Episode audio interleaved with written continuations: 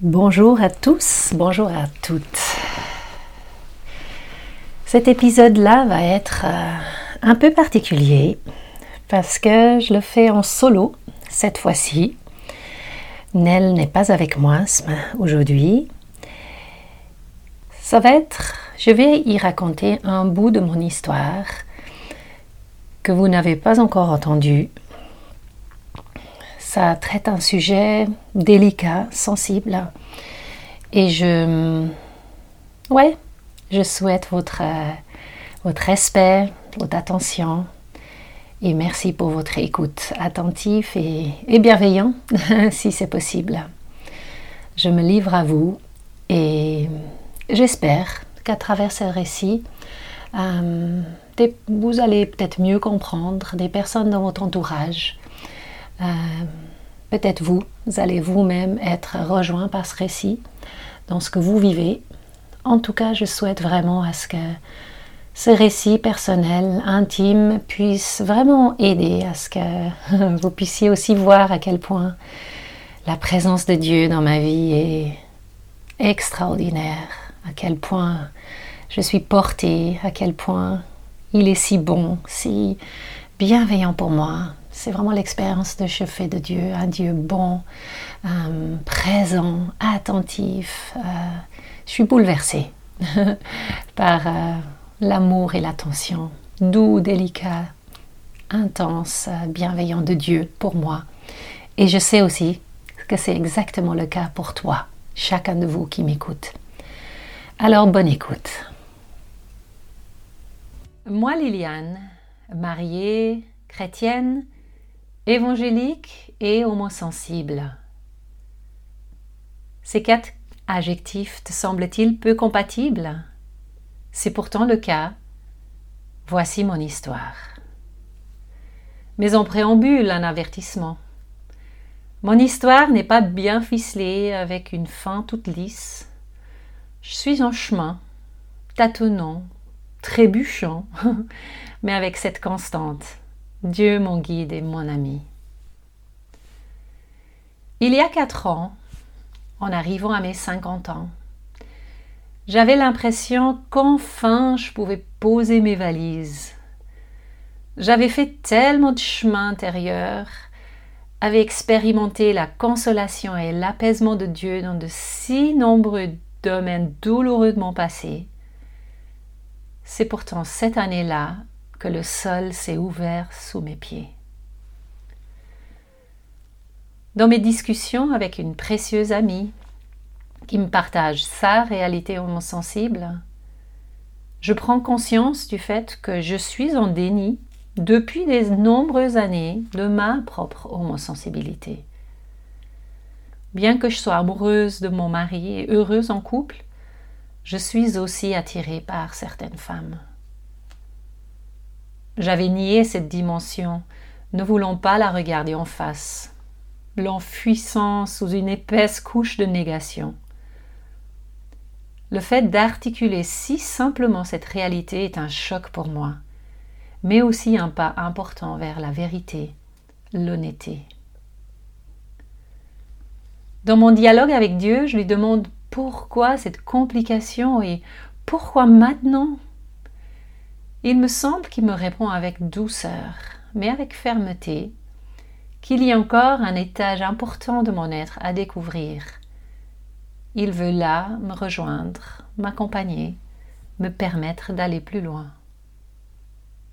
Je vois maintenant qu'il y avait en effet tout un sous-étage de mon être intérieur qui avait résisté à sa consolation, au contact de certaines femmes, je réalise qu'il y a en moi un puits presque sans fond de manque d'attention féminine, de besoin de tendresse que je n'avais pas pris au sérieux auparavant.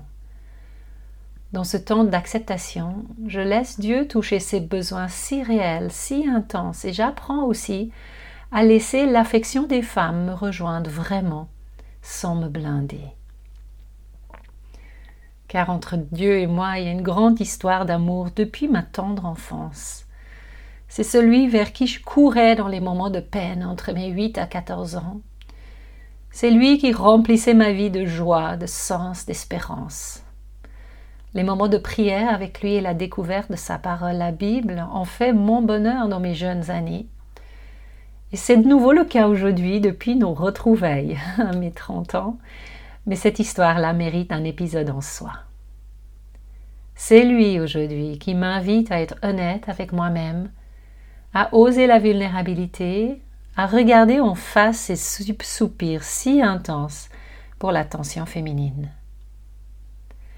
Je fais le choix d'utiliser le mot homosensible pour parler de ma réalité là où d'autres utiliseraient le terme homosexuel. Car je crois lire dans cette Bible que je chéris tant, dans ces textes que je crois être parole de Dieu, une invitation à renoncer à vivre une relation sexuelle avec une autre femme. Il y a dans la Bible, telle que je la comprends aujourd'hui, une belle place pour la sexualité, mais dans le cadre du mariage entre une femme et un homme. Pour moi, ce choix de renonciation sexuelle est double, car je suis mariée depuis 32 ans à un homme incroyable, que j'aime profondément et que je n'aimerais pas trahir par une infidélité.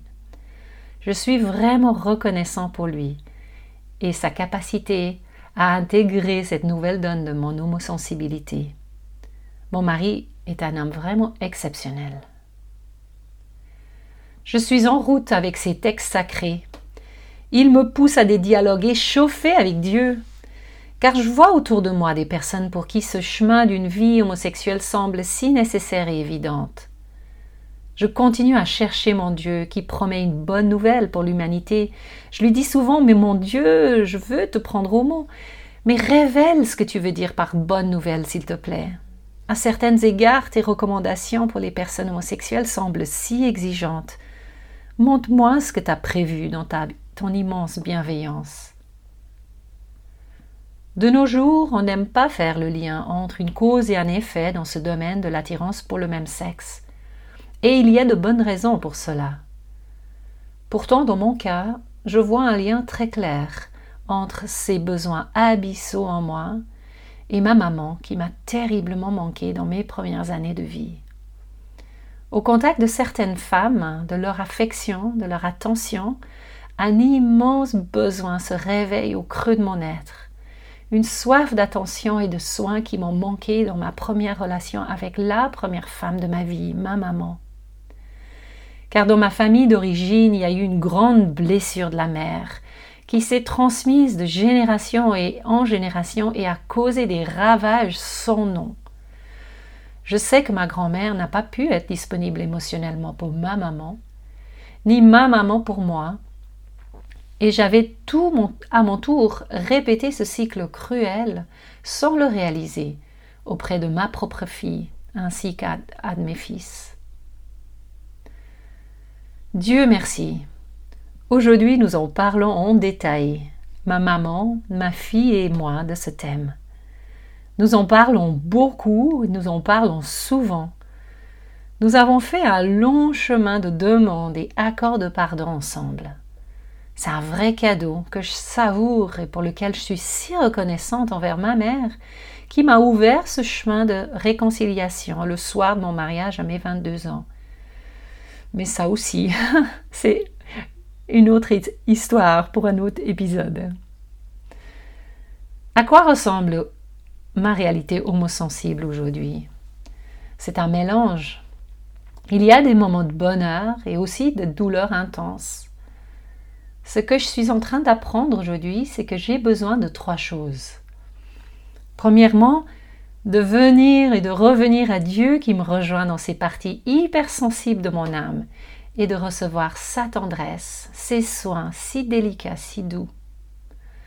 Deuxièmement, d'en parler avec un spécialiste de l'âme et j'ai le grand honneur d'être suivi par un psychiatre très attentif et respectueux. Troisièmement, d'être entouré d'amis qui m'aident à renouer avec ces parties exilées de mon passé, des amis et des amis hétéros et homosensibles. Elles et ils sont d'un immense soutien en me permettant de parler de mes besoins, m'aidant à me sentir comprise, me démontrant un respect immense, une écoute attentive une capacité de me rejoindre, une affection si essentielle pour moi. Et oui, il y a des moments de désespoir et de larmes, d'agonie même. Concrètement, ce qui marche pour moi, je m'assieds, je m'assieds dans cette énorme souffrance.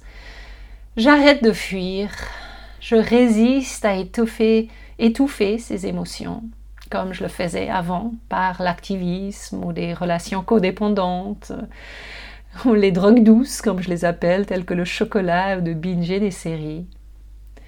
Je localise dans mon corps l'endroit physique où elle se trouve, cette douleur, et je laisse mon corps la ressentir dans toute sa violence.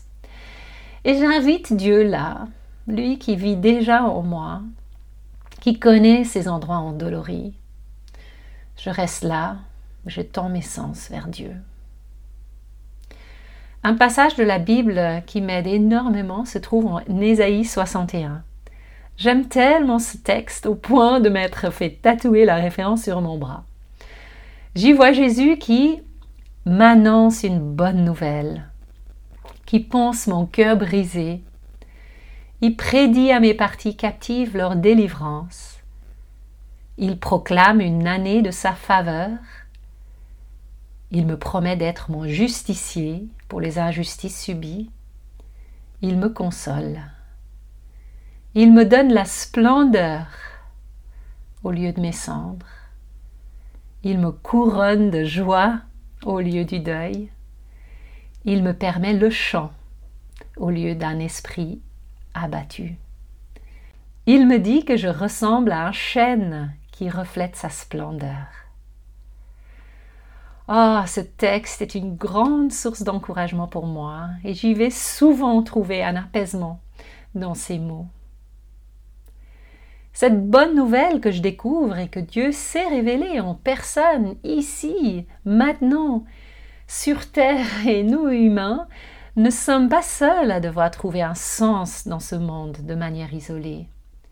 Il est un Dieu qui parle, qui se révèle aujourd'hui par son Fils Jésus-Christ et dans sa parole, la Bible. Je fais l'expérience comme Saint Augustin, que mon cœur est sans repos tant qu'il ne se repose pas en lui mon Dieu. Et je crois fermement que d'être réellement humain équivaut à désirer et trouver Dieu en personne. Dans ces textes de la Bible, je découvre un Dieu qui illustre son amour pour toute l'humanité par des images de passion. La passion érotique que je peux vivre en tant qu'être humain est aussi une image, une métaphore puissante dans la Bible qui exprime la force d'attraction et le désir d'union que Dieu aimerait vivre avec nous, humains. La Bible contient de nombreuses références à l'érotisme, qui est une belle métaphore d'une plus grande réalité, décrivant l'intensité de ce que Dieu aimerait vivre avec nous. Et j'en suis persuadée, les moments d'extase que nous pouvons vivre sur Terre sont juste une faible ombre ou un pâle avant-goût des choses grandioses qui nous attendent dans l'au-delà. Il y a un autre domaine dans lequel je fais beaucoup de progrès ces temps-ci. C'est dans la découverte de ma féminité. Ce chemin a été long et semé d'embûches. J'ai côtoyé d'innombrables moments de misogynie tout au long de mes jeunes années le plus douloureux était que cela venait aussi de la part des femmes que je côtoyais. Aujourd'hui, je trouve le pardon dans mon cœur pour les abus subis et je poursuis mon chemin de découverte de ce que cela signifie réellement être femme. Mais il y a plus. Non seulement je fais des bons dans mon acceptation de ma féminité, mais je grandis aussi dans ma relation avec d'autres femmes. Dans le passé, ces relations été teintées par mes premières expériences douloureuses avec elles, et je me blindais pour ne pas être trop touchée par les femmes, par peur de souffrir à nouveau. Jusqu'à mes 37 ans, je dirais. Je me suis réfugiée derrière une carapace pour ne pas être connectée réellement à elles. Par exemple, tout au long de mon adolescence, je gardais mon cœur abrité de mes amis par peur de me faire blesser à nouveau. À mes 37 ans, j'ai pu être, par mes engagements professionnels, mise en contact avec un monde de femmes. elles m'ont accueilli et materné avec une immense générosité. Je leur suis vraiment redevable pour tout le chemin que j'ai pu faire pour accueillir ma propre féminité. Pourtant, à mes 50 ans, en découvrant ma, mon homosensibilité, alors là, j'ai l'impression de vivre la sixième dimension de la connexion au féminin. Je découvre un monde de femmes, elles aussi homosensibles, qui sont tellement authentiques, tellement vulnérables, douces sous leurs airs de dur à cuire, humbles et si belles, affectueuses. euh, oh, j'en reviens pas. Alors contact, j'apprends à baisser ma garde, à me laisser aimer. C'est immensément guérissant. Une question que j'aime me poser, c'est comment honorer Dieu dans ma sexualité? Je suis un être sexué. Aujourd'hui, je vis une sexualité tendre avec mon mari. Et en même temps, suis, je suis aussi consciente d'une attirance pour certaines femmes. Là, j'aime avancer avec Dieu en restant honnête avec mon mari et en m'entourant des personnes à qui je suis redevable pour pouvoir honorer mes vœux de fidélité. Et avec mon passé émotionnel chahuté, la probabilité de vivre une dépendance émotionnelle envers une autre femme reste bien présente. Je reste sensible à cela et j'ai besoin d'une aide professionnelle pour ne pas m'y glisser et me perdre. Mais au contraire, l'accueillir, la confronter et en tirer de bonnes choses pour ma vie. Il y a une question qu'on aime poser dans nos cercles évangéliques. Il y a-t-il la guérison pour cette attirance? Ce que je constate, c'est que pendant de nombreuses années, on avait ce rêve que l'attirance homosexuelle pouvait se guérir. Alors, je connais des personnes qui ont constaté une accalmie complète de ces attirances, mais ce que je rencontre encore davantage, ce sont des personnes qui n'expérimentent pas la disparition de cette attirance.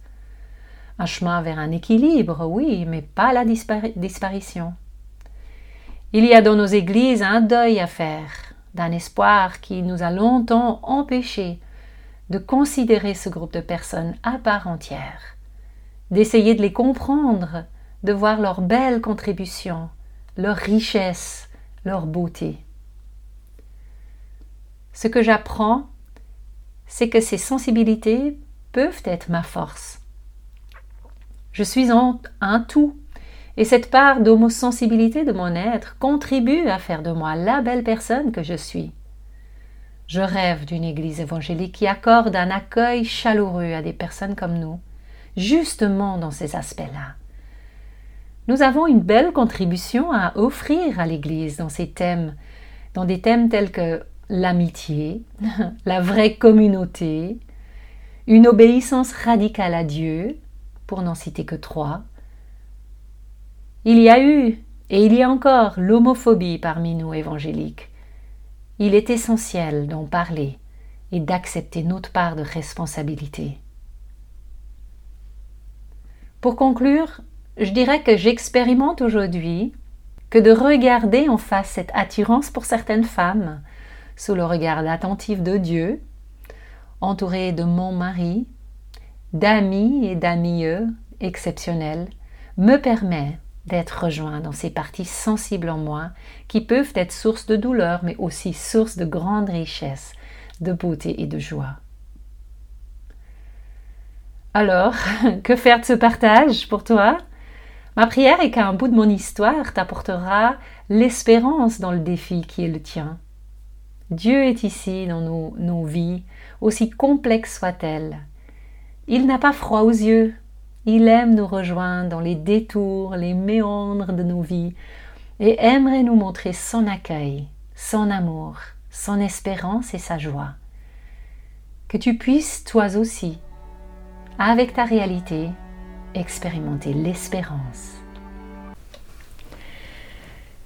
Si mon histoire vous touche et que vous voudriez entendre d'autres histoires, d'autres personnes, d'autres récits, sachez que je fais un autre podcast ailleurs avec une autre amie, une autre collègue, euh, Olivia. Euh, ça s'appelle Genre d'histoire. Et mm, dans la descriptif de ce podcast, vous pouvez trouver le lien.